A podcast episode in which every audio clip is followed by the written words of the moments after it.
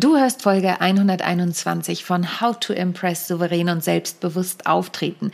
Falls du die Folge von letzter Woche noch nicht gehört hast, die war mit Kirsten Biemer und wir haben über das Thema Videokreation gesprochen und wir hatten sehr viel Spaß, sowohl im Vorfeld als auch im Interview. Wirklich ein lockeres und leichtes Interview mit äh, vielen lustigen Momenten. Also, wenn du es noch nicht gemacht hast, hörst dir nach dieser Folge gern nochmal an, denn heute geht es um das Thema Innovation. Und jetzt könntest du natürlich sagen, oh, Innovation, was Neues, oh, da macht meine Komfortzone nicht ganz mit. Aber der Mann, mit dem ich heute spreche, hat nicht nur Innovationen, sondern auch weitere tolle Themen am Start. Und wir sprechen darüber, was es bedeutet, etwas Innovatives auszuarbeiten, was es in seiner Speaker-Karriere für Höhen und Tiefen so gab und was sein Unternehmen, das Virocchio Institut, damit zu tun hat. In diesem Sinne, ich wünsche dir viel Freude bei der neuen Folge. How to Impress. Souverän und selbstbewusst auftreten im Leben und auf deiner Businessbühne. Hier bekommst du Tipps und Tricks rund um das Thema Wirkung, Auftritt, Stimme, Kamera und die Businessbühne. Ich bin Sonja Gründemann, die Expertin für deinen erfolgreichen Auftritt und berichte dir aus der Praxis für die Praxis. Immer nach meinem Motto, perfekt muss nicht sein, echt ist schöner. Herzlich willkommen zu einer neuen Folge von How to Impress souverän und selbstbewusst auftreten. Und heute habe ich einen nicht nur gut aussehenden, charmanten und äh, tollen Herrn in meinem Podcast, einen männlichen Gast mal wieder, sondern auch einen absoluten Experten im Bereich der Innovation. Er selber ist Speaker, Firmeninhaber, Trainer und Coach, wie es so viele in meinem Dunstfeld tatsächlich auch sind. Und ich habe seit Darf ich das überhaupt verraten? Das muss ich ihn gleich nochmal fragen. Seit äh, knapp einem Jahr ziemlich viel Kontakt mit ihm, denn er ist mein Mentor im Rahmen des GSE Mentee-Programms. Und ich freue mich sehr, dass wir darüber in Kontakt getreten sind. Ich habe ihn auch ganz bewusst ausgesucht, denn er hat damals ein Webinar im Rahmen der GSA gehalten und ich habe gedacht, hm, das, was der macht und wie er es macht, finde ich total interessant und entspricht total mir. Und darüber werden wir heute sprechen, aber wir werden vor allen Dingen darüber sprechen, dass er auch ein neues Buch herausgebracht hat zum Thema digitale Transformation, was für ihn Herausforderungen als Speaker auf der Bühne sind und was vielleicht auch schöne Momente waren, die er schon erlebt hat. Und in diesem Sinne einen herzlichen und warmen Applaus, Christian Buchholz. Woohoo! Hallo Sonja, ja, jetzt bin ich total überwältigt. Vielen Dank für die tolle Anmoderation. Ja, sehr gerne. Darf ich das verraten, was ich gerade verraten habe, dass du mein Mentor bist? Äh, ja, sehr gerne. Also das ist ja ähm, eine, eine ungewöhnliche Zusammenarbeit, die wir da haben, eine sehr schöne Zusammenarbeit ähm, über die GSA, diese, dieses äh, Mentorprogramm. Aber ähm, ich finde es großartig. Es macht mir sehr viel Spaß und ähm, ich habe auch sehr viel Freude dabei. Ja, das ist tatsächlich ähm, ein Programm, da kann ich ja vielleicht zwei, drei Worte dazu sagen. Unbezahlte Werbung, es kostet ja auch nichts. es ist tatsächlich so, dass die GSA, die German Speakers Association, in der ich ja Mitglied bin, ähm, einigen Mitgliedern die Möglichkeit gibt, sich eben Mentoren zu suchen, die sich zur Verfügung stellen, die sind vorgegeben und die begleiten einen dann ein Jahr lang und man kann sie zum Thema Speaking, aber eben auch, wir reden ja auch ganz viel über andere Themen, ähm, Unternehmertum, Positionierung und so weiter mit seinem Mentor austauschen. Und das ist wirklich eine ganz, ganz tolle Sache, die ich jedem nur ans Herz legen kann, der in die Richtung unterwegs ist. Lieber Christian, du bist ja nicht nur Speaker, sondern du bist ja wirklich auch Unternehmer und vor allen Dingen Autor. Du hast gerade dein, es ist eigentlich schon das dritte Buch, oder? Was du auf also Insgesamt das sechste Buch, aber tatsächlich. Das sechste ähm, sogar, guck mal. Das sechste, aber das dritte große Buch, ja. Genau. Also mit mehr als 200 Seiten. Also, genau, und zwar geht es um das große Handbuch der digitalen Transformation. Ich würde da gleich mal direkt einsteigen. Jetzt kann man natürlich sagen, ja, digitale Transformation, das hängt uns ja allen auch ein bisschen zum Hals raus. Äh, wir haben ja durch Corona gerade die letzten zwei Jahre ganz viel digitale Transformation erlebt. Aber jetzt mal du als Experte, sind wir da in Deutschland überhaupt schon so weit, wie wir vermuten, dass wir sind? Also ich, ich denke mir, dass wir da noch mittendrin sind. Ähm, mhm. Das ist immer etwas, was sich von Branche zu Branche entwickelt. Es gibt Branchen, die sind da so schon sehr schnell und sehr weit. Also diese ganze Medienbranche zum Beispiel, ähm, die, die Zeitungen, die haben äh, seit langer Zeit schon umgestellt, zumindest die, bei denen es gut funktioniert. Mhm ähm, mhm. liefern ihre Inhalte digital aus, aber es gibt natürlich ähm, ganz viel andere Branchen, die stehen erst noch am Anfang. Also ähm, im Durchschnitt glaube ich, dass wir da mittendrin sind bei dem Thema und es ist natürlich auch eine Gefahr da drin zu sagen, wir haben das jetzt so oft gehört und äh, eigentlich können wir das nicht mehr hören, weil dann fängt man, dann hört man auf, sich damit mhm. zu beschäftigen mit dem Thema und dann wird es äh, meistens schwierig. Und ich glaube, dass wir noch eine ganze Menge in dem Bereich erwarten können. Das Thema künstliche Intelligenz zum Beispiel steht in mhm. vielen Branchen erst am Anfang. Also das wird auch nochmal eine Transformation geben in den Geschäftsprozessen. Insofern, ich glaube, wir sind mittendrin. Mhm. Und du hast eben ein Thema angesprochen, künstliche Intelligenz. Jetzt, wenn ich künstliche Intelligenz oder abgekürzt KI ist es ja auch höre, dann denke ich als erstes an den Chatbot, der mich auf irgendwelchen Seiten begrüßt. Also wenn ich jetzt auf die Seite der Telekom zum Beispiel gehe, und ich gehe in den Hilfebereich, dann wird mir als erstes ja so ein Chatbot angeboten. Ist das damit auch gemeint? Ja, das ist natürlich eine Ausprägung davon, wobei ich tatsächlich viele Chatbots nicht sehr intelligent halte, also wenn, ich, wenn ich die auf der Webseite sehe. Also da ist noch viel, viel äh, Potenzial drin. Ähm, aber es sind natürlich ganz, ganz viele, ähm, ich sag mal, lernende Programme, die unser Leben beeinflussen in ganz, ganz vielen Bereichen. Also äh, viele werden ja beispielsweise mit, ähm, mit Alexa schon in Kontakt gekommen sein, mhm, äh, mhm. mit diesem Teil, was man bei Amazon bekommt. Ähm, da sind natürlich viel selbstlernende Algorithmen drin, die einfach lernen, wie Sprache funktioniert und dadurch ähm, sich selber verbessern. Und das ist ein ganz wichtiger Aspekt. Ähm, also viel ist passiert auch unter der Motorhaube, wo man mhm. einfach merkt, oh, die App ist jetzt besser geworden oder das Programm ist jetzt cooler geworden, das liefert mir mehr Mehrwert. Und der Grund dafür, dass das passiert, das sind eben genau diese diese selbstlernenden Algorithmen. Also wer zum Beispiel sowas wie Google Translate nutzt mhm. oder sowas wie DeepL zum Beispiel, das sind alles Programme, da läuft im Hintergrund ganz viel künstliche Intelligenz, die einfach von den Reaktionen der Nutzer lernt ah, ähm, das mhm. Programm zu verbessern. Und das ist mhm. das, was man jetzt schon in ganz, ganz vielen Bereichen erlebt und in Zukunft noch viel, viel mehr auch, äh, was auch viel, viel sichtbarer werden wird. Was ist denn DeepL? Also Google Translate kann ich noch was mit anfangen, aber DeepL? DeepL ist ein tatsächlich ein deutsches Produkt mhm. ähm, und äh, DeepL oder DeepL sagen auch viele ist im Wesentlichen wie Google Translate eine Webseite oder auch eine App, äh, mit der man Texte übersetzen lassen kann, die aber eine wirklich sehr gute Qualität hat, meiner Meinung nach, im, im Vergleich zu Google Translate. Und ähm, die basiert tatsächlich auf, ähm, auf sehr viel ähm, KI und mhm. ähm, ist mit Sicherheit auch ein, ein Grund dafür, dass es so gut funktioniert. Also wer Texte übersetzen lassen möchte, Deutsch ins Englische, Französische ins Italienische, dem kann ich nur empfehlen, Deep Elmer auszuprobieren.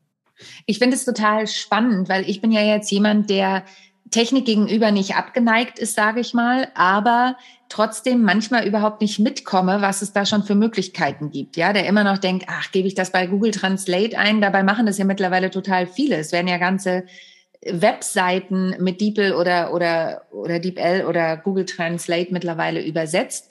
Man denkt immer, wow, wie viel Arbeit dahinter steckt. Nee, das, das machen eben mittlerweile auch ganz viele Programme für einen. Jetzt ist es ja nicht nur so, dass digitale Transformation dein Thema ist, sondern ja auch Innovation. Das andere große Buch, wir haben es eben noch mal in deinem Buchregal angeguckt. Das jetzige ist schwarz, das digitale, das große Handbuch der digitalen Transformation ist schwarz und das andere ist weiß, das digitale Handbuch ähm, Innovation.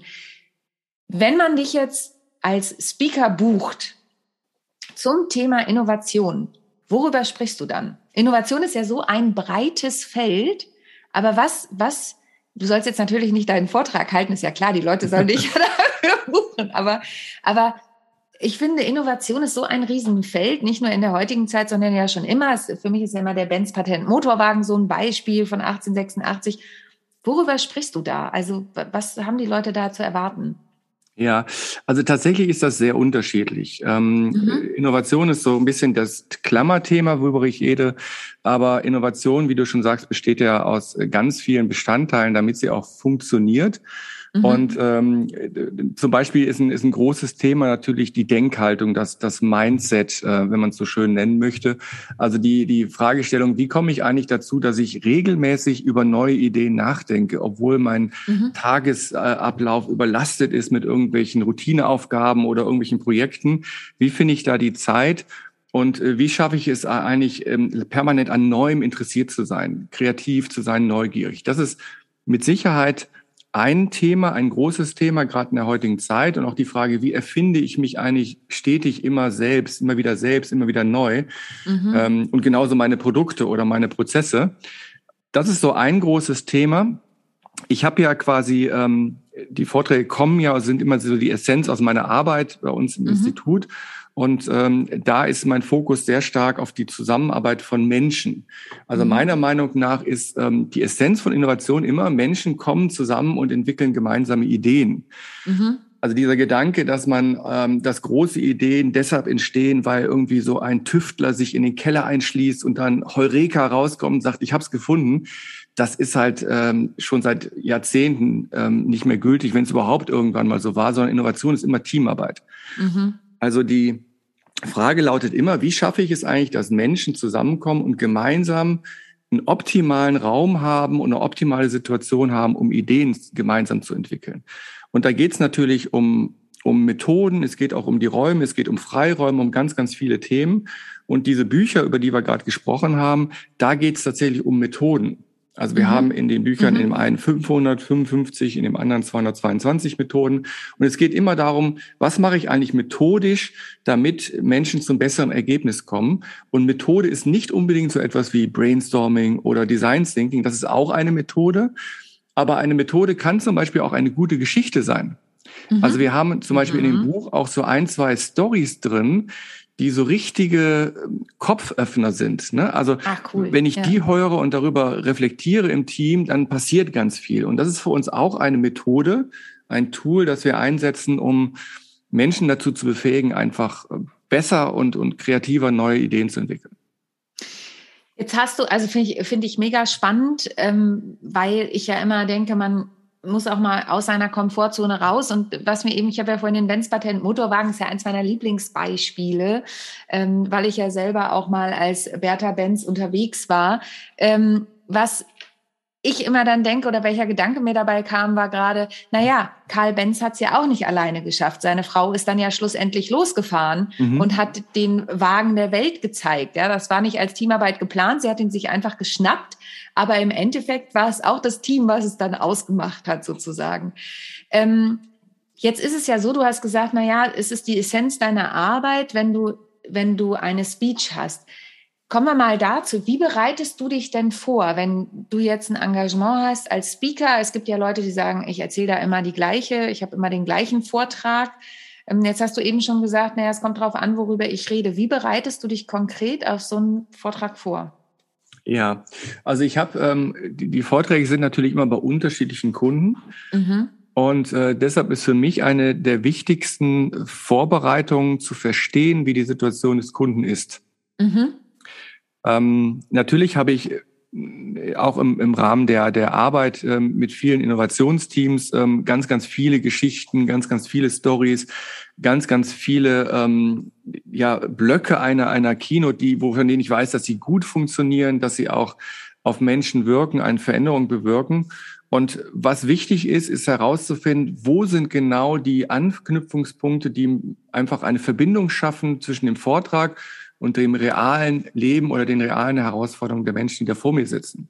Mhm. Ähm, deshalb halte ich überhaupt nichts davon, einen Vortrag zu nehmen und den genau gleich immer wieder zu halten, weil dann sitzen Menschen dann sagen, ja, die Story ist zwar super, aber was hat das mit mir zu tun? Oder was hat das mhm. mit unserem Business zu tun? Mhm. Und ähm, da etwas zu finden, auch Geschichten zu finden, wo die Leute, wo die Menschen das Gefühl haben, oh, da kann ich was rausziehen. Das ist etwas, was in meinem Leben auch eine Wirkung erzielt. Das ist ähm, das, das Spannende, aber das ist auch die Aufgabe, die man machen muss vor so einem Vortrag. Und das ist das, was bei mir auch die Vorbereitung ist. Also mhm. mit anderen Worten, es gibt eigentlich keinen Vortrag, der genau gleich ist. Mhm. Ähm, der ist immer neu zusammengesetzt. Natürlich sind die Stories, die ähneln sich. Und es gibt immer so Kernstories, die einfach auch in der Zeit gerade gut funktionieren, logischerweise. Ähm, aber ansonsten muss man immer schauen, wie setzt sich das zusammen. Und ähm, da ist immer so ein bisschen Unterschiedlichkeit drin.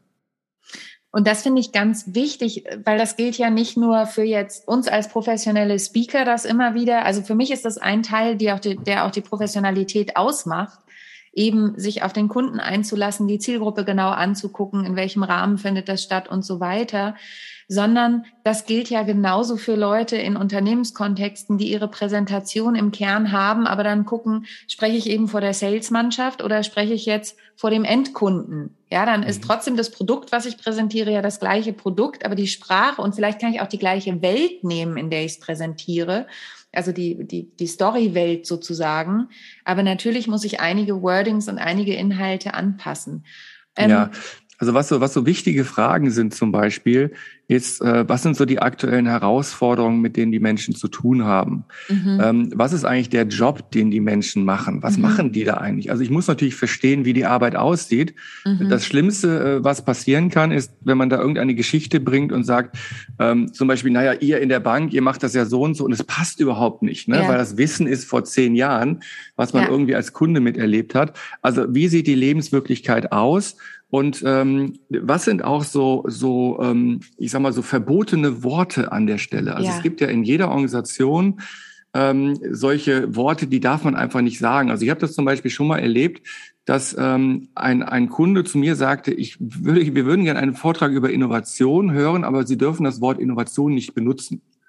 Ja. Ah. Und ähm, der Hintergrund war halt, dass ähm, die Geschäftsführung hat gewechselt von dem Unternehmen und äh, die alte Geschäftsführung hat wohl in den Jahren zuvor immer, wenn es Restrukturierungsmaßnahmen gab, die als mhm. Innovationsprojekt bezeichnet. Mhm. Und es kam aber immer raus, dass Mitarbeiter entlassen wurden. Das ist das, was bei der Belegschaft ah. übrig geblieben ja. ist. Ja. Und wenn ich jetzt den Vortrag beginne und sage, ich bin Experte für Innovation und wir reden über Innovation, dann ist natürlich direkt Widerstand da.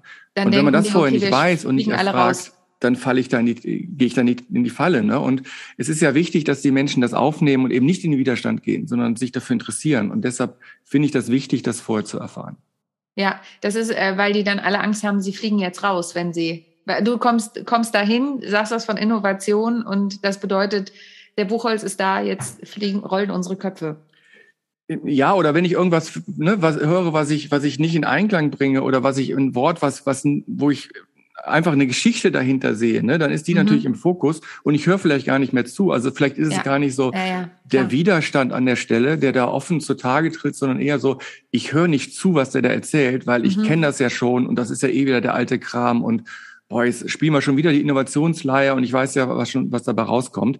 Ja. Und ähm, wir wollen ja, dass die Leute offen sind für das, was wir erzählen. Und deshalb ist es wichtig zu wissen, auf welche Worte da reagiert wird und was da einfach passiert. Das ist so ein bisschen wie wenn ich mit einem Theaterworkshop in ein Unternehmen komme und die Leute sollen spielen und sie gleich sagen, oh, spielen, äh, ich will keine Rollenspiele machen. Mhm. Oder wenn, mhm. wenn die feststellen, ich bin Schauspielerin und gleich sagen, aber Rollenspiele wollen wir nicht machen. Und am Ende kommen sie und sagen, also das, wo wir in die Situationen reingegangen sind, das war wirklich das, was am meisten mir gebracht hat. Und ich denke mal, na, man könnte es jetzt Rollenspiele nennen, das mache ich aber nicht. Ne? Also das, ja, und das ist, das ist halt das genau ist so, das Thema. Also wenn du am Anfang sagst, ich bin Schauspielerin, ähm, und du das, was du gerade gesagt hast, nicht im Hinterkopf hast, äh, dann kann es sein, dass bei einigen Leuten im Kopf schon diese Klappe runtergeht, oh Gott, ja. wir machen Rollenspiele. Mhm. Und dann sitzen die den ganzen Tag da und sind gestresst, weil die auf den Moment warten, wenn du das ja. verkündest und ja. hören die nicht zu, ne? sind mit 30 Prozent der Aufmerksamkeit nur da. Total. Und, und, und deshalb das von vornherein vorwegzunehmen, das macht ja auch die, auch deine Erfahrung aus, dass du genau mhm. das weißt und das in dem Moment dann schon anträgst und sagst, Leute, keine Angst, wir werden keine Rollenspiele machen oder die kommen erst morgen und dann atmen die Leute auf und sagen, ach Gott sei Dank. Ja, weil, also, was, was, was bei mir ganz oft der Fall ist, ist keine Angst, wir tanzen nicht unseren Namen. Ja, mhm. also ich das einfach früher auch öfter, oh Gott, müssen wir jetzt heute unseren Namen tanzen? Nee, das ist Waldorfpädagogik und hat auch seine Berechtigung an seiner Stelle, aber nein, wir werden nicht den Namen tanzen. Und, und damit gehe ich mittlerweile humorvoll um. Also, ne, und das genau wie du sagst, wenn man das schon ein paar Mal erlebt hat, weiß man ja, wie man damit umgehen kann. Jetzt hast ja. du ja das Thema Innovation und digitale Transformation. Du hast aber noch ein weiteres Thema. Und zwar ist dir Nachhaltigkeit ja ganz wichtig. Jetzt könnte man natürlich kommen und sagen, naja, aber Innovationen und digitale Transformation, ich, ich sage das jetzt mal bewusst ganz platt, ja, das, das äh, verursacht ja eher Müll, ja, weil wir müssen ja neue Sachen machen und das heißt, wir probieren ganz viel aus und schmeißen ganz viel weg. Wie passt da Nachhaltigkeit zusammen? Also es gibt da mehrere Ebenen. Einmal ist das, ähm, ist das ein, ein sehr persönliches Thema für mich. Ich mhm. finde, Nachhaltigkeit ist ähm, grundsätzlich etwas, äh, was wir integrieren müssen in, unseren, in unser Denken, in unser mhm. Leben, ähm, weil wir einfach vor extremen Herausforderungen stehen und wir eigentlich viel zu spät reagieren, mhm. ähm, um solche Dinge wie, wie Klimawandel aufzuhalten, um die, die Verseuchung unserer Umwelt mit, mit Plastik und, und Schadstoffen einfach zu reduzieren und zurückzudrehen. Mhm. Ähm, wir müssen die eigentlich nicht nur reduzieren, sondern wir müssen wieder einen Schritt zurückgehen und Dinge aus dem Boden entfernen. Ähm, also ganz persönlich ist das, finde ich, das ein hochrelevantes Thema, wenn nicht ja das Thema unserer Zeit, um das wir uns mhm. kümmern müssen. Und ähm, auf der anderen Seite ist aber Innovationsarbeit natürlich auch sehr geprägt durch Nachhaltigkeit, mhm. weil Innovationsprojekte natürlich immer irgendwo auch Produkte verbessern sollen. Und mhm für mich ist Verbesserung von Produkten heutzutage etwas, was nicht ohne Nachhaltigkeit funktioniert. Mhm. Es, wir nennen das ganz gerne äh, Pseudo-Innovation, was Unternehmen gerne machen, wenn sie einfach irgendwie Verpackung anders anstreichen, in einer anderen Farbe produzieren. Das hat mit Innovation aber nichts zu tun, sondern mhm. Innovation muss einen Mehrwert liefern. Und äh, zwar nicht nur für den Kunden, sondern im Idealfall auch für die Umwelt. Mhm. Und ähm, das ist so eine Herausforderung, die auch in den letzten Jahren in immer mehr Innovationsprojekten ja entstanden ist, weil gesetzliche Herausforderungen sich natürlich verschärfen.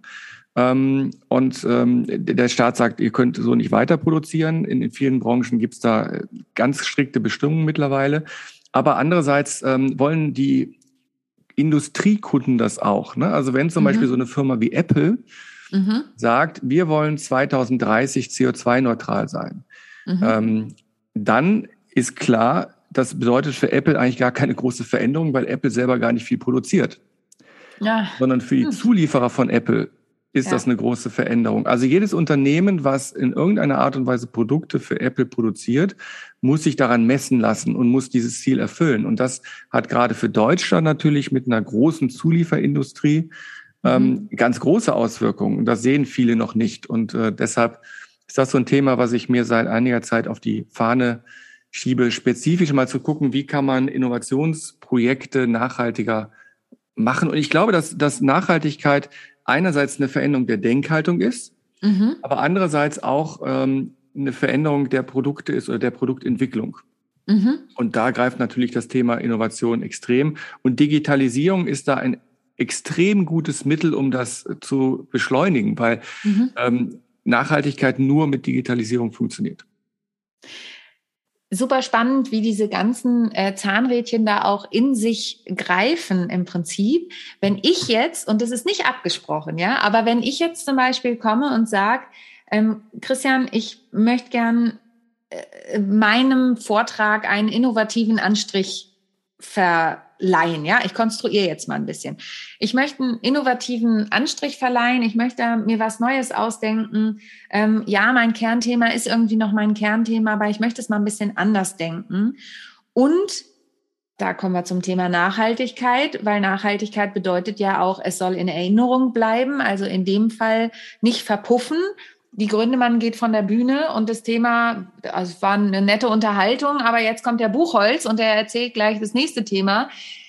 Was würdest du jemandem raten, der sagt, na ja, ich möchte ja auch nachhaltig in Erinnerung bleiben, wenn ich da von der Bühne gehe und dann kommt eben so ein cooler Typ wie der Buchholz hinten dran, an den erinnern sich die Leute sowieso, aber die Gründemann hat da auch wirklich was in meinem Kopf bewegt, hat dann in Innovationen, innovativen Samen gesät äh, der jetzt nachhaltig wächst, das sind mal schöne Bilder. Also da würde ich mal aus zwei Perspektiven eine Antwort drauf geben. Ähm, die erste, Perspektive ist die Innovationsperspektive. Mhm. Ähm, tatsächlich ist es so, wenn, wenn, wenn wir jetzt, wenn es ein Innovationsprojekt wäre, dieser Vortrag, mhm. ähm, dann würde ich als erstes die Frage stellen, was wollen denn die Kunden? Mhm. Weil ein Innovationsprojekt oder ein, ein Produkt, was innovativ sein soll, das, äh, das hängt vor allen Dingen an dem, dass es für die Kunden einen Mehrwert liefert. Mhm. Man kann noch so tolle Ideen haben, wenn die Kunden da stehen und sagen, das ist zwar schön und gut, aber was bringt es mir? Dann hat das keinen Effekt. Also zu, mhm. genau zu verstehen, was wollen die Kunden, in dem Moment die Zuhörer eigentlich, was brauchen die, welche Stories brauchen die, welche Art der Präsentation brauchen die, damit es für die spannend ist und nachhaltig ist und nachhaltig wirkt. Das ist so ein Punkt. Also Erforschen der Leute, die ja vor einem sitzen eigentlich. Mhm. Und dann kann man natürlich überlegen, okay, das ist das, die Herausforderung. Das ist mein Kernthema. Wie kann ich da eine Schnittstelle schaffen, dass es dann besonders spannend wird? Mhm. Also kann ich irgendwelche, welche Stories kann ich einsetzen? Kann ich vielleicht irgendwelche technischen Elemente einbauen? Eine Interaktion? Irgendwas kann ich vielleicht äh, bis hin zu Holodiagrammen, die ich da reinbaue. Also mhm. es gibt ja mhm. viele spannende mhm. Möglichkeiten da, die auch neu am Markt sind, die man einsetzen kann. Aber meiner Meinung nach ist das Wichtigste, dass ich eine gute, eine relevante Geschichte finde, die für die Kunden passt. Und dann braucht man da eigentlich gar keinen innovativen Anstrich an der Stelle, sondern reicht es manchmal, dass nur jemand auf der Bühne steht mit einem Stuhl und einem Mikrofon und mhm. eben diese Geschichte erzählt. Mhm. Ähm, das ist so ein ganz wichtiger Punkt. Dann so die zweite Perspektive ist die des Vortragsredners. Mhm. Also was sind Elemente, die einfach eine Nachhaltigkeit reinbringen? Das ist für mich eine Reduzierung der Inhalte. Mhm. Also nicht viele Geschichten erzählen, nicht mhm. viele Fässer aufmachen, sondern eine Botschaft schicken, zwei Botschaften schicken, die aber immer wieder auch mit anderen Blickwinkeln in dem Vortrag beleuchten, so dass jedem klar ist, das muss ich jetzt machen. Mhm. Ähm, und der zweite Punkt ist ähm, immer auch so eine Neugier zu schaffen, dass die Leute das Gefühl haben, oh, das ist ja spannend, da will ich ein bisschen mehr drüber wissen. Mhm. Weil immer dann, wenn ich irgendwo rauskomme und das Gefühl habe, da will ich jetzt mich ein bisschen mehr informieren, da will ich jetzt ein Buch drüber lesen oder das Thema interessiert mich, das google ich gleich mal, da möchte ich mhm. gleich mit jemandem drüber reden. Dann ist es so, dass der Inhalt des Vortrags auch über die Dauer des Vortrags hinaus besteht. Mhm. Ne, also dieser Gedanke, wie bekomme ich die Menschen dazu, dass sie danach irgendwas tun wollen? Ähm, das finde ich einen ganz wichtigen Aspekt. Und dann ist die Nachhaltigkeit eigentlich, eigentlich schon da. Cool. Ja, super, super Tipps finde ich super spannend. Sogar ich habe mir Notizen gemacht. Auch wenn ich das meiste davon kenne, aber irgendwie ist es immer wieder gut, es nochmal aus einer anderen Perspektive einfach zu hören. Und das mit der Reduzierung finde ich auch super. Und dieses, ja, es muss neugierig machen. Ich glaube, das ist einfach auch wirklich ein ganz, ganz wichtiger Faktor. Dann bleibt es in Erinnerung. So neugierig, dass Sie am besten gleich dein Buch hinterher kaufen, ne? Absolut. Also das ist, äh, das ist natürlich immer das, das Schönste, aber ist nicht unbedingt notwendig. Ne? Also mir geht es eher darum, dass die Menschen für sich auch selber etwas ähm, ähm, etwas entdecken und, und einfach ein neues Thema aufmachen. Ne? Dann, mhm. dann fangen wir an, mhm. uns damit zu beschäftigen und dann fängt mhm. die Veränderung eigentlich an. Und ähm, ich bin tatsächlich niemand, der versucht, seine Produkte von der Bühne zu verkaufen. Sehr sympathisch. Weil sehr das sympathisch. sehr, sehr schnell auch ähm, natürlich äh, offensichtlich wird. Aber ähm, klar, da gibt's immer Angebote, dass jemand weiterlesen kann. Übrigens war das tatsächlich auch ein schmerzhafter Prozess, ähm, mhm. diese, diese Reduzierung zu erkennen. Also ich war zu Beginn auch immer jemand, der gesagt hat, oh, ich muss alles äh, auf die Bühne packen, was ich an Stories weiß und quasi all, all die 15 Jahre Innovationserfahrung äh, quasi in einen 20-Minuten-Vortrag packen. Ja. Und dann merkte man immer so an den Gesichtern, die Leute waren die ersten paar Minuten total geflasht und da passierte was in den Augen. Und dann wurden die Augen, Augen immer müder, immer müder, immer müder, mhm. weil es einfach zu viel war. Man kann das dann nicht mehr verarbeiten. Und im Endeffekt bleibt dann nichts mehr von übrig von dem Vortrag. Weil es ne, zu viel Im besten war, ja. Fall noch dieses Motto, mhm. ich muss das mal für sich, mich sortieren, aber ähm, und dann habe ich tatsächlich auch gelernt, ähm, ich habe auch viel geschaut, was Kollegen machen ähm, und davon viel gelernt und habe dann gelernt zu reduzieren und zu überlegen, was sind meine ein, zwei, maximal drei Botschaften, die ich da mitgeben möchte. Mhm. Und wie kann ich die Geschichten so zusammenbauen, dass sie halt alle auf das gleiche, auf den gleichen Gedanken einzahlen. Und dann hat sich das tatsächlich geändert. Ne? Und seitdem mhm. kommen viel mehr Menschen im Nachgang dann und sagen, boah, das hat mir total die Augen geöffnet und jetzt weiß ich auch, was ich, was ich machen muss. Und ähm, das war ein wichtiger Lerneffekt. Ja, super. Du hast äh, jetzt eben schon eine Sache gesagt, es war ein schmerzhafter Prozess. Da möchte ich gleich nochmal drauf aufsetzen, sozusagen. Wenn wir über schmerzhafte Prozesse reden, gab es mal eine Herausforderung oder einen Moment in deiner Bühnentätigkeit, also in der beruflichen bestimmt auch, aber in deiner Bühnentätigkeit eben als Speaker, wo du sagst, das möchte ich auf gar keinen Fall nochmal erleben. Da äh, hat es mir wirklich äh, die Spucke verschlagen also die Sprache verschlagen, ist mir die Spucke im Hals stecken geblieben oder äh, es war einfach so ein Moment, den möchte ich nicht nochmal erleben. Ja, es gibt natürlich viele dieser Momente. Also diesen, ich, das müsste ich überlegen, ob es diesen einen Moment gibt. Aber es gibt natürlich ähm, Situationen, die hatten häufig auch was mit äh, schlechter Vorbereitung zu tun mhm. oder mit einem schlechten Briefing. Deshalb lege ich da mittlerweile einen großen Wert drauf ähm, nämlich so Situationen, wo man einfach ähm, etwas erzählt und dann äh, merkt man, während man das erzählt, oh, das war jetzt die falsche Kurve. Ne? Ja, jetzt habe ich irgendetwas ja. gesagt, was, was mhm. anscheinend bei den Menschen etwas antriggert. Und das kann, äh, das können irgendwelche Reizworte gewesen sein oder dass ich irgendetwas äh, falsch erfasst habe vorher und das mhm. falsch reinbringe. Und das sind immer Momente, wo man dann ähm, so merkt, okay, jetzt muss ich das irgendwie wieder auffangen und in eine andere Richtung lenken. Und das ist häufig dann schwierig, weil man dann nicht genau weiß, was da jetzt gerade in den Köpfen los ist. Ne? Ähm, mhm. Also ich habe zum Beispiel, ähm, ich hatte in einem Vortrag irgendein Wort benutzt, mehrfach. Ähm, ähm, und diese, dieses Wort war tatsächlich der Name eines früheren Vorstandsvorsitzenden. Oh. Ähm, ich, ich habe da eine Geschichte erzählt, äh, und ich, ich weiß das gar nicht mehr genau. Ähm, das war eine Geschichte, da hat irgendjemand eine Rolle gespielt und die haben das halt auf denjenigen bezogen.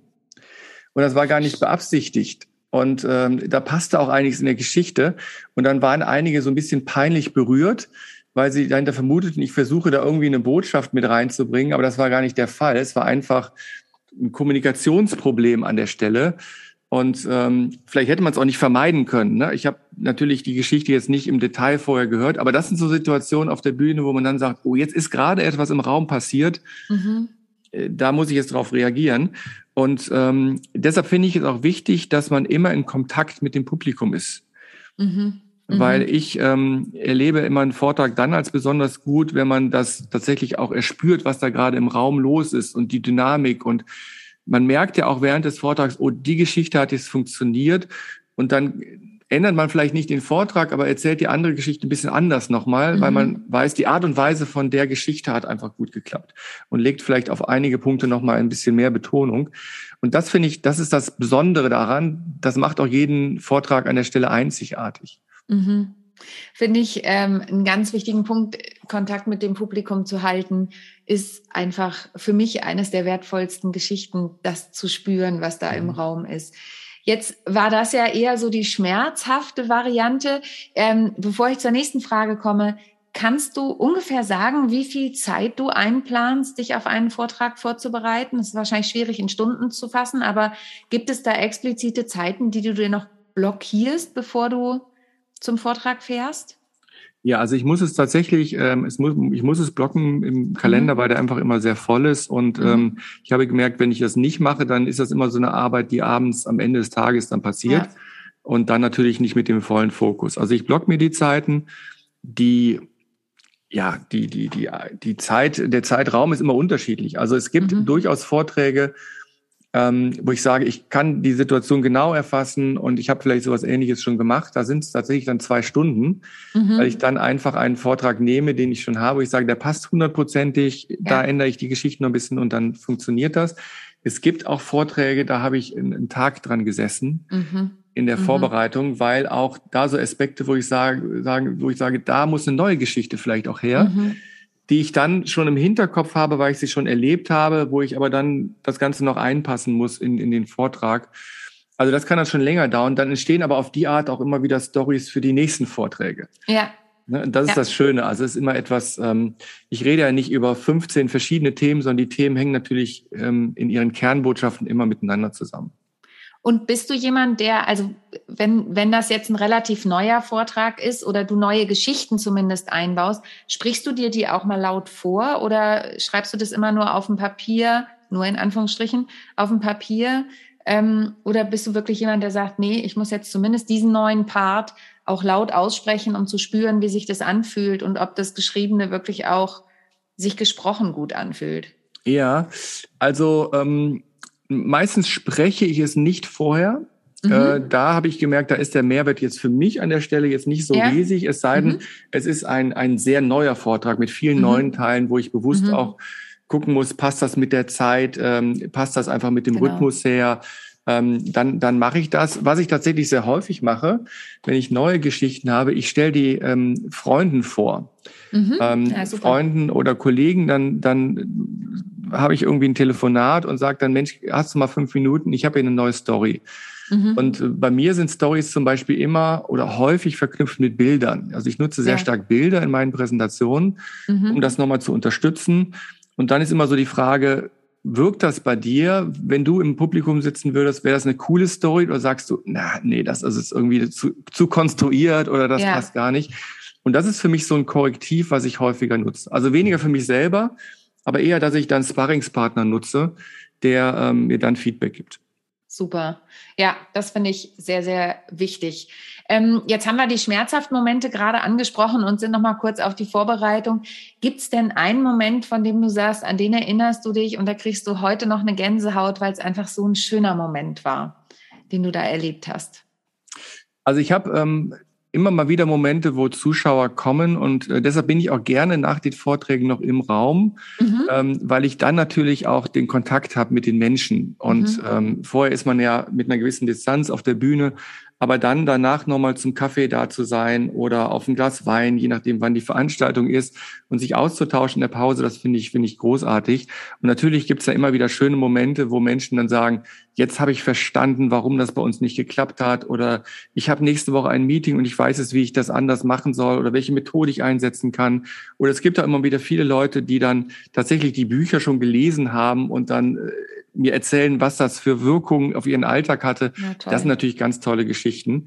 Mhm. Es gibt ähm, so die eine oder andere Geschichte, die natürlich extrem im, im, im, im Gedächtnis bleibt. Ich hatte zum Beispiel einmal eine Teilnehmerin von einem Vortrag, die äh, dann tatsächlich Monate später auf dem zweiten Vortrag war mhm. und mir dann erzählte, was dieser Vortrag bei ihr ausgelöst hat, ähm, dass sie danach überlegt hat, sie möchte gerne mehr Ideen selber umsetzen. Und sie hatte vorher eine, eine Stelle irgendwo im, im Marketing, im, im, im, ähm, in der Abwicklung dort. Und sie hatte eine Idee und ähm, hat quasi das gemacht, was sie im Vortrag gesagt hatte und hat diese Idee genommen und ist zu ihrer Führungskraft gegangen und hat gesagt, ich möchte gerne diese Idee umsetzen. Und Super. dann war da jemand, der auch das gut fand, hat das weitergegeben. Und dann hat sie mir erzählt, dass sie jetzt einen ganz anderen Job hat und weil die Idee so gut vom ne-, Unternehmen angenommen wurde, ist sie jetzt verantwortlich dafür, diese Idee in ein Produkt umzusetzen. Oh, wie toll. Also es hat bei ihr tatsächlich äh, das Leben total umgekrempelt. Ja. Und das sind natürlich so Geschichten, ähm, über die denkt man natürlich lange nach. Ja. Ja, toll. Da sieht man wieder, dass man was bewegen kann äh, als Speaker. Und du bewegst ja ganz viel. Ähm, du bist ja nicht nur Speaker und Autor, wie wir gesagt haben, sondern du hast ja auch ein Institut. Du hast es vorhin kurz erwähnt, das Verrocchio-Institut. Wenn die Leute jetzt sagen, Mensch, der Christian Buchholz, der ist mir mega sympathisch, die Themen finde ich super spannend. Ähm, ich lese nicht nur seine Bücher, sondern ich möchte auch mit ihm zusammenarbeiten. Wie können das die Leute tun? Also im, im Verrocchio Institut ähm, haben wir verschiedene Dinge, die wir anbieten. Wir begleiten Unternehmen bei Innovationsprozessen. Mhm. Also klassischerweise eine Firma will ein Produkt neu entwickeln oder irgendeinen Prozess und ähm, die sagen, wir brauchen jetzt mal neue Ideen. Mhm. Weil wir schmoren immer in unserem eigenen Süppchen herum und mhm. wir brauchen jetzt einfach mal jemanden, der das einfach mal anders angeht und dann moderieren wir diesen Prozess. Also ich bin ja. sehr viel bei Unternehmen und entwickle alle Arten von möglichen Produkten. Viele davon hat man auch im Handel schon mal gesehen oder ähm, viele digitale Produkte sind dabei. Ich war jetzt ähm, vor einigen Wochen in Indien zum Beispiel, habe da mit einem großen Hersteller von Glasfaserkabeln zusammengearbeitet. Ähm, also es gibt ganz, ganz unterschiedliche Produkte, die da eine Rolle spielen. Es ist immer so, dass ich die externe Brille reinbringe und mhm. dafür sorge, dass die Menschen halt anders an so Probleme rangehen. Das ist mhm. eigentlich so meine Aufgabe. Irgendwann haben wir dann vor vielen Jahren mal festgestellt, es macht eigentlich wenig Sinn, immer nur in Unternehmen als Berater zu gehen und zu sagen, so, so machen wir das jetzt. Und zwei Tage haben wir dann total super, super Workshop und es sind tolle Ergebnisse. Aber danach passiert nichts mehr weil das Produkt ist fertig entwickelt und dann mhm. wollen die Leute das in ihrem eigenen Team machen und dann stoßen sie natürlich gegen diese Wände, die in der Organisation bestehen mhm. und äh, nichts funktioniert. Und da war der Gedanke, es ist doch eigentlich viel nachhaltiger für ein Unternehmen, wenn diese Kompetenz, die wir dann für zwei Tage reinbringen, wenn das die Menschen im Unternehmen, in der Organisation haben. Mhm. Und dann haben wir diesen Gedanken äh, vor zehn Jahren war da die erste Ausbildung, den Gedanken der Innovation Coaches entwickelt. Also ah, ähm, mhm. Coaches in der Organisation, die dort an verschiedenen Stellen Innovation voranbringen. Und das ist mittlerweile ein zweites Standbein, dass wir halt Menschen in Methoden ausbilden. Mhm. Und ähm, da sind, kommen ganz viele Innovationsmanager von, von Unternehmen zu uns und lernen halt, wie man, wie man da mit Teams arbeitet und wie man das umsetzt. Und das ist so die zweite, zweite Geschichte. Und das hat natürlich auch viel mit dem Namen zu tun, weil mhm. Verrocchio ist ja auch vielleicht ein unüblicher Name. Mhm. Ähm, der kommt von Andrea del Verrocchio und das war der Lehrer von Leonardo da Vinci. Mhm. Und das ist so auch unsere, ich will jetzt mal sagen, Mission, dass wir sagen, wir brauchen in der heutigen Zeit sehr, sehr viele Innovatoren, ja. sehr viele Menschen, die Dinge verändern, die die Art und Weise, wie wir auch Wirtschaft betreiben, verändern. Und unsere Aufgabe ist es, den Werkzeuge an die Hand zu geben, die auszubilden, die weiterzubilden. Super. Und wir verlinken natürlich in den Show Notes ähm, deinen Kontakt, wie man dich erreichen kann, wenn man da mit dir zusammenarbeiten möchte und ähm, wie man dir auch auf den sozialen Medien folgen kann, so dass die Leute eben über solche tollen Reisen wie nach Indien, da bin ich ja nachhaltig beeindruckt, dass du da unterwegs war, warst, ähm, auch erfahren kann wie du da unterwegs bist. Genau. Lieber Christian, die Zeit ist vorangeschritten. Ich könnte dich noch so viel fragen über Innovation. Ich finde es ja selber mega, mega spannend. Ähm, aber für heute machen wir an dieser Stelle Schluss. Wenn jetzt jemand zuhört und sagt, boah, ich bräuchte noch einen Tipp, wie fange ich denn überhaupt an? Also ich, ich möchte gern was Neues machen. Ich bin nicht mehr so richtig zufrieden mit dem. Also ich spüre da in mir so eine Unruhe. Ich bin nicht mehr so richtig zufrieden mit dem, was ich gerade mache. Was wäre denn der erste Schritt, zu dem du der Person raten würdest? Kannst du da noch einen kleinen Tipp am Ende mitgeben? Also das ist im Wesentlichen das Gleiche mhm. wie die Frage, wie würdest du einen guten Vortrag aufbauen? Mhm. Und zwar immer mit dem Ende. Mhm. Also ich würde immer mit dem Ende beginnen und überlegen, welche Wirkung soll das, was ich tue, bei den Menschen, bei meiner mhm. Zielgruppe in dem Moment, bei meinem Publikum erreichen. Und äh, mhm. wenn ich das für mich klar habe, dann gehe ich von da aus zurück und überlege, okay, was muss ich tun, damit das auch passiert? Und ähm, das wäre so ein Rat von mir, also nicht damit anzufangen zu sagen, meine Idee ist die tollste, sondern was soll am Ende passieren? Mhm. Die Menschen, die die Idee einsetzen, die den Vortrag hören, mit welches Gefühl sollen die haben, was soll da Tolles auch passieren. Und äh, wenn mir das klar ist, dann ist das andere deutlich einfacher. Super. Vielen, vielen herzlichen Dank, lieber Christian. Und an euch da draußen, wenn euch die heutige Folge gefallen hat, wovon ich natürlich sehr ausgehe, dann teilt sie mit euren Kolleginnen und Kollegen, mit euren Businessfreunden und Freundinnen oder auch mit eurer Familie, äh, für mit wem auch immer ihr meint, den oder die könnte das interessieren. Hinterlasst mir gern eine Bewertung oder uns in dem Fall eine Bewertung auf eurem Podcast-Portal der Wahl. Und denkt bei allem, was ihr tut, besonders wenn ihr euch auf die Innovationsschiene begebt, immer daran, perfekt muss nicht sein, echt ist viel schöner. Also bleibt bei eurem Gefühl, guckt, was sich gut anfühlt, guckt, was ihr für eine Wirkung erzeugen möchtet. Und in diesem Sinne freue ich mich, wenn ihr auch nächste Woche wieder einschaltet, wenn es heißt How to Impress, souverän und selbstbewusst auftreten von und mit mir, Sonja Gründemann. Lieben Dank, lieber Christian, für deine Zeit und für diese tollen Infos, die du uns heute mitgegeben hast. Vielen Dank. Es hat mir wieder riesig viel Spaß gemacht. Dankeschön. Tschüss. Ich hoffe, die heutige Folge hat dir gefallen und du schaltest auch beim nächsten Mal wieder ein, wenn es heißt How to Impress souverän und selbstbewusst auftreten. Hinterlass mir gern eine Bewertung bei iTunes oder auch eine Rezension bei Google und vernetze dich mit mir auf den sozialen Medien, vor allen Dingen bei LinkedIn und Instagram bin ich aktiv. Über Weiterempfehlungen freue ich mich natürlich auch sehr und wenn du noch mehr über mich erfahren möchtest, dann abonniere einfach meinen Newsletter. Bis zum nächsten Mal. Tschüss.